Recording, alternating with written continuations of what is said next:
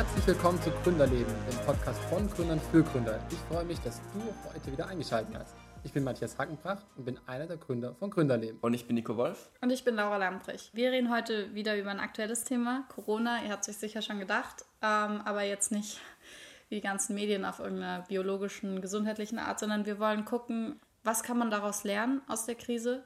Wie kann man sich vielleicht auch auf zukünftige Krisen besser vorbereiten? Auch wenn man jetzt natürlich nicht weiß, wann die nächste Krise kommt. Man kann kein Datum festlegen, aber man kann trotzdem sich ja, darauf vorbereiten, was man dann machen kann. Und wir wollen auch ein bisschen von unseren Erfahrungen sprechen. Wir haben auch versucht, ein Projekt zu starten, das leider gescheitert ist. Und versuchen jetzt auch daraus zu lernen, dass man, dass sowas nicht nochmal passiert. Genau. Ich starte direkt mit einer Geschichte. Und zwar hatten wir im letzten Podcast schon mal angesprochen, dass solche Krisen auch immer eine Riesenchance sind, um jetzt was Neues aufzubauen, um was zu starten, was jetzt gerade dringend gebraucht wird. Und zwar hatten wir zusammen die Idee, ähm, Matthias, Laura und ich, und später dann auch mit Tim und Richard, dass wir einen Gastronomie-Online-Shop errichten, wo sich die Gastronomien in einer Stadt, nehmen wir jetzt als Beispiel Stuttgart, wo die Gastronomien sich registrieren können auf, eine, auf diesem Online-Shop und wo jeder seine eigene äh, Seite haben kann. Und dort können dann die Stuttgarter Gutscheine kaufen, um das Restaurant oder die Gastronomie jetzt in der Krise zu unterstützen. Also eigentlich äh, eine super Sache, um den Stuttgartern, um die ein bisschen herauszufordern, jetzt was Soziales zu machen während der Krise, damit die Gastronomien nicht pleite gehen oder damit sie einfach ihre laufenden Kosten weiterhin bezahlen können. Und die die Gutscheine kaufen, die können ja später, wenn die Krise vorbei ist, dann den Gutschein einlösen und ganz normal dort essen gehen. Ja, eigentlich eine total tolle Sache. Warum hat es denn nicht geklappt? Äh, also ich meine, so richtig klar wissen wir es ja selber noch nicht so richtig, warum es nicht geklappt hat, aber wir haben es dir dann irgendwann ähm, gesagt, dass, es, dass wir es lassen. Ähm, was denkt ihr, warum es nicht so geklappt hat? Ja, also ich persönlich denke, dass wir zu lange gewartet haben. Also ich kann mal kurz erzählen, wir haben ähm, lange über die Idee nachgedacht, haben überlegt, wie wir das umsetzen können, wie wir das auch so attraktiv wie möglich für die Gastronomen machen können, auch so einfach wie möglich, wie wir wiederum aber auch die Menschen dazu auffordern können, wirklich was zu kaufen wollten wir den ähm, Bürgern 5% Rabatt geben. Das heißt, die Gastronome würden 5% weniger bekommen. Und da das Ganze über PayPal gelaufen wäre, hätte es da noch Kosten gegeben. Darüber haben wir halt lange diskutiert, wie viel sollen wir da machen, also wie viel Provisionen kriegen wir vielleicht auch oder nicht. Ähm, Gibt es eine Gebühr zum Einrichten oder nicht? Und ja, wir, ich glaube, dass wir einfach zu lange gewartet haben, dann auf die Städte und auch auf die Gastronomen zuzugehen. Und dann gab es tatsächlich schon einige andere Anbieter, die das auch gemacht haben. Wir waren also nicht die Einzigen mit der Idee, was eigentlich ein gutes Zeichen ist. Das heißt, die Idee funktioniert. Aber ich glaube, dass wir zu spät mhm. dran waren. Vielleicht auch, weil ich hatte das Gefühl, dass wir sozusagen, wie wenn wir unsere Kundenprojekte machen, wo wir wirklich sagen, wir wollen, wenn wir schon was machen, dann richtig perfekt machen, wirklich das auch in einem vernünftigen Ablauf machen äh, und nicht einfach nur irgendwie loslegen, sondern ja. wollen es irgendwie von Anfang an strategisch aufsetzen und das braucht einfach seine Zeit. Äh, und das haben wir dann einfach nicht auf den Boden bekommen. Ähm, ja. Ich glaube, es waren auch noch zwei, andere Dinge, die auch mitgespielt haben. Einfach, dass wir persönlich nicht die Reichweite haben, wie zum Beispiel ein Netzwerk, die nur mhm. daraus besteht, Netzwerk, also andere Unternehmen zu fördern. Also die wirklich rein ähm, gemeinnützig mhm. arbeiten, die haben natürlich eine ganz andere Reichweite als wir als Agenturen. Ähm, ich glaube, das war auch so ein bisschen, was ich das Gefühl hatte, was ich als Learning mhm. vielleicht noch so mitnehme aus der Krise. Reichweite ist King. Also Reichweite muss man selber haben, um wirklich erfolgreich zu werden. Und da werde ich in der Zukunft auf jeden Fall sowohl auf der Agentur als auch auf der privaten Seite stärker daran arbeiten, um solche Projekte in der Zukunft auch schneller und besser auf die Beine zu stellen zu bekommen. Wie denkt ihr darüber? Ja, ja sicherlich, das war ein Faktor, der uns gefehlt hat jetzt bei der Aktion.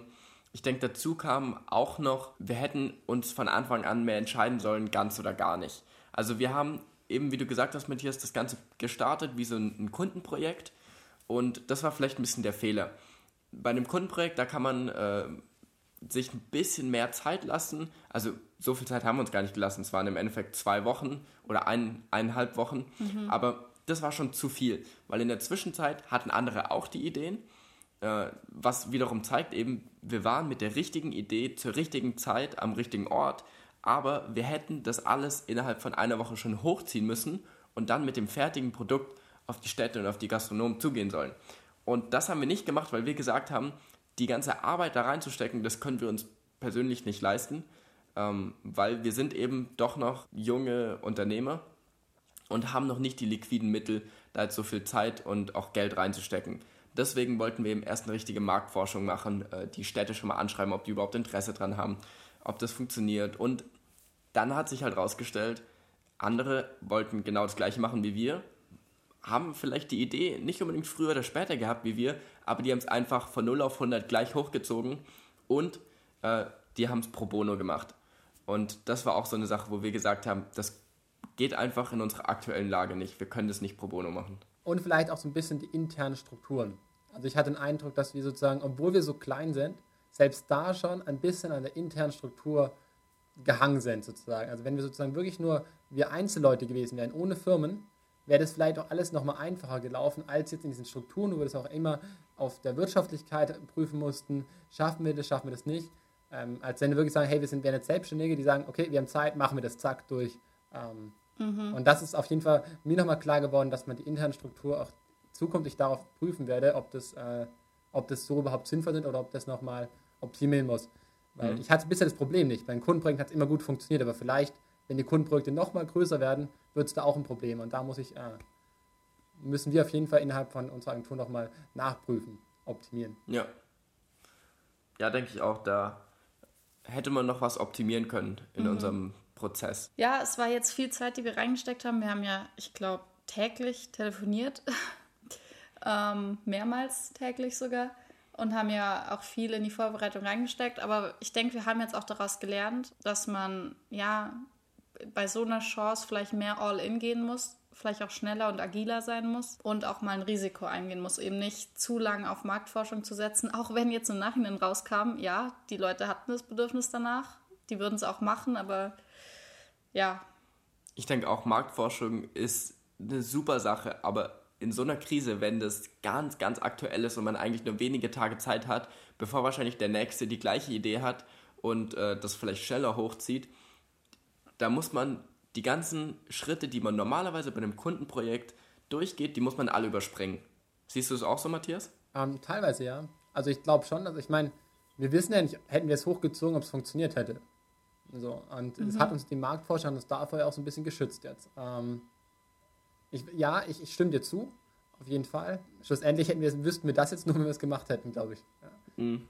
Vielleicht noch um eine positive Sache, die wir auf jeden Fall, sagen wir, die haben wir auf jeden Fall gut gemacht. Ich glaube, wir haben in diesen, wir sind ein bisschen gescheitert in der Planung und auch in dem Entscheiden. Aber als wir was für was entschieden haben, wie zum Beispiel, jetzt lassen wir uns wirklich so und so viele Adressen recherchieren, haben wir das direkt umgesetzt. Oder jetzt lassen uns die und die mhm. Leute kontaktieren, die haben es direkt umgesetzt. Das heißt, in der operativen Phase waren wir sehr schnell und agil wo wir ein bisschen gescheitert sind in der strategischen und in der Entscheidungsebene, in der Zusammenfassung. Ja, mhm, das denke ich auch. Aber unglaublich spannend. Also ich würde sagen, ich habe wahnsinnig viel gelernt. Ähm, ich hatte auch tatsächlich in diesen zwei, drei Wochen jetzt, wo wir das gemacht haben, sehr viele emotionale Hochs, auch viele emotionale Tiefs ähm, aufgrund dieser Mega, ja. Projekts. Ähm, war auch sehr spannend. Mhm. ich habe auch nochmal gelernt, wie handle ich in der Krise. Gerate ich in Panik? versuche ich ganz schnell irgendwas mhm. zu machen, ob es sinnvoll ist oder nicht sinnvoll ist, oder bleibe ich ruhig ähm, und auch gelernt, was ist sinnvoll. Ich glaube, ich, mhm. also ich, ich kann nur für mich sprechen. Ich war in die ganze Zeit diesem, diesem Zwischending. Ich war einerseits in diesem, jetzt ganz schnell was machen, Krise ausnutzen, ausnutzen, ausnutzen, aber gleichzeitig auch wieder, nee, Matthias, mach mal ganz ruhig, mach mal alles ganz entspannt, überfordert dich nicht, sonst passt du nach zwei Tagen Burnout. Und das war vielleicht auch für mich so ein bisschen das, was dann auch vielleicht insgesamt die Dynamik ausgebremst hat. Ich weiß es nicht. Wie ging es euch damit so? Voll, ich glaube, uns ging es sehr, sehr ähnlich, weil wir haben uns in der Zeit, in der wir das Projekt hochziehen wollten, oder wir haben es ja schon teilweise hochgezogen, ähm, dann aber eben nicht vollendet, aber wir haben uns in der Zeit überfordert, weil wir hatten eben noch ganz normal, wie sonst auch, interne Projekte, Kundenprojekte und dann noch dazu das Gastro-Projekt und es war dann wirklich so, kurz bevor wir gesagt haben, wir lassen es sein, da waren wir schon richtig, richtig erledigt und haben gesagt, ähm, irgendwie kann es so die nächsten Tage oder die nächsten Wochen nicht weitergehen. Wir müssen irgendwo einen Gang runterschalten. Ja, also so gern ich das Gastro-Projekt umgesetzt hätte, ein ganz kleines bisschen froh war ich auch, als wir uns dann entschieden haben, es doch nicht zu machen. Ich denke, wir hätten es geschafft, auch mit Stress. Wir hätten dann an anderen Stellen gekürzt. Aber das ist auch so eine Sache, das hatten wir am Anfang, als wir gegründet haben, haben wir da ganz viel Wert drauf gelegt, nicht zu viele Projekte gleichzeitig zu machen, also interne Sachen, sondern eins nach dem anderen, da kannst du dich besser darauf fokussieren. Und das ist so ein bisschen jetzt gerade äh, in dieser Phase so verloren gegangen. Und ich habe dann schon auch gemerkt, dass das schlaucht dann auch persönlich sehr. Also ich war, also ich persönlich war auch irgendwie schlecht gelaunt, gereizt. Ähm, ja, und ein bisschen überfordert vielleicht auch. Voll spannend, ging mir auch so. Also, dass ich man sozusagen auch persönlich einfach nicht unbedingt die beste Version von sich selber gerade in der aktuellen in der Phase dann ist. Ja. ja. Aber ihr, ihr habt gesagt, dass ihr euch jetzt eher nicht auf eigene Projekte fokussieren wollt, sondern eher auf Kundenprojekte. Klappt das in der Corona-Krise? Weil ganz kurz auf mich bezogen, würde ich sagen, jetzt gerade habe ich das Gefühl, wir konzentrieren uns extrem auf interne Prozesse, weil wir das Gefühl haben, jetzt kommt nicht so viel von außen. Wir haben gar nicht die, die Marktpotenzial, dass wir jetzt wahnsinnig viele neue Kunden generieren oder unsere Kundenprojekte umsetzen, sondern jetzt ist die Zeit, so intern tolle Sachen zu entwickeln, um dann aus der, nach der Krise hervorzugehen. Wie seht ihr das dann? Ja, das stimmt. Das ist sicherlich eine gute Strategie. Und wenn unsere Strategie momentan nicht funktioniert, dann werden wir wahrscheinlich auch auf eure Strategie umspringen und das genauso machen. Nichtsdestotrotz haben wir jetzt gesagt, wir möchten uns in, den nächsten, in der nächsten Zeit mehr auf den Vertrieb konzentrieren.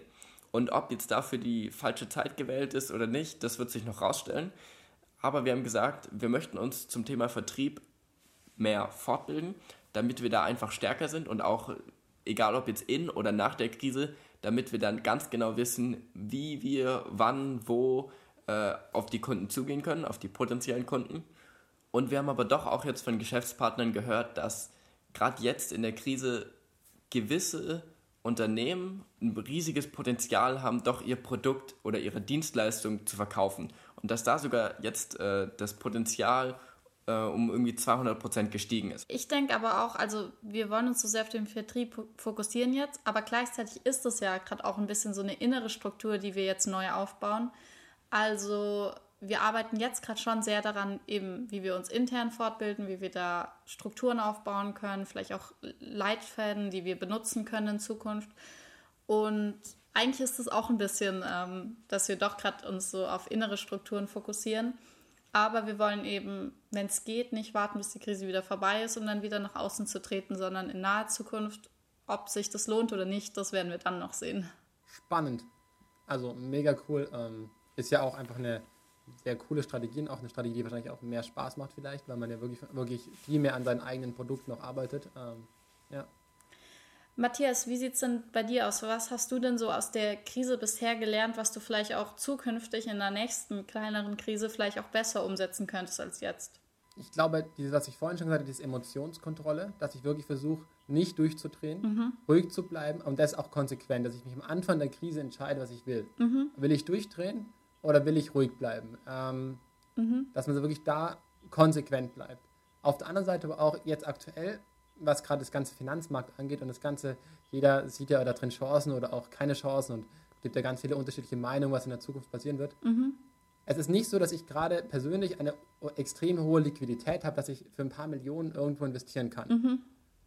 Dafür ist das Unternehmen einfach viel zu klein, ist ja, ja auch klar. Ja. Aber ich will da irgendwo irgendwann hinkommen. Mhm. Und deswegen sehe ich für die Krise für mich als Chance gar nicht, dass ich jetzt direkt Profit mitnehme, sondern dass ich einfach genau analysiere, jeden Tag Podcast anhöre, die Nachrichten mir anschauen, wirklich genau passiert, schaue, was passiert an den Märkten, was passiert in der Wirtschaft, wie agieren für die Wirtschaft, mhm. und das mhm. analysiere und mir dann wirklich auch versuche, mir selber daraus Strategien abzuleiten und, und die zu schauen, in der nächsten Krise, wie kann ich das Gelernte wieder anwenden. Dass ich, dass ich, das ist gleich ein Tipp für alle, die jetzt nicht in der Lage sind, Profit rauszuschlagen. Schaut euch das ganz genau an, analysiert, was gerade passiert, um dann in der nächsten Krise gestärkt hervorzugehen, genau zu wissen, was müsst ihr machen. Mhm. Lernt jetzt einfach, nutzt die Chance zu lernen. Das finde ich doch einen guten Abschlusssatz. Nutzt die Chance, um jetzt zu lernen. Das sagt doch eigentlich alles darüber aus, wie man die Krise jetzt produktiv nutzen kann. Genau, also im Prinzip auch für euch eine Aufforderung, wenn ihr sagt, ihr wollt irgendein Business starten oder ihr habt eine coole Idee, und jetzt ist vielleicht Corona nicht die richtige Zeit, vielleicht aber auch doch. Ähm, aber selbst wenn nicht, dann überlegt euch, ähm, was könnt ihr jetzt hier draus lernen aus dieser Krise, weil irgendwann wird wieder eine Krise kommen, ob die jetzt in 5, in 10 oder in 20 Jahren ist. Aber nehmt jetzt diese Krise mit, um zu lernen. Absolut und vielen Dank jetzt. Ich glaube, der Podcast ist jetzt auch ganz gut, wenn wir heute ein bisschen kürzer behalten, da wir alle auch irgendwie ziemlich viel zu tun haben und so ein bisschen am Limit sind persönlich. Ähm, ich auf jeden Fall. Äh, und von dem her wünsche ich euch einfach allen da draußen äh, eine tolle Zeit in der Corona-Zeit, lernt was, kommt gut durch die Zeit. Ähm, vielleicht nehmt ihr was mit aus dem Podcast und wenn ja, gebt uns Kommentare, Feedback auf Instagram, auf unseren sozialen Plattformen. Liked uns. Ähm, genau, und damit sage ich Tschüss zu euch und bis zum nächsten Mal. Bis zum nächsten Mal. Danke fürs Zuhören. Ciao.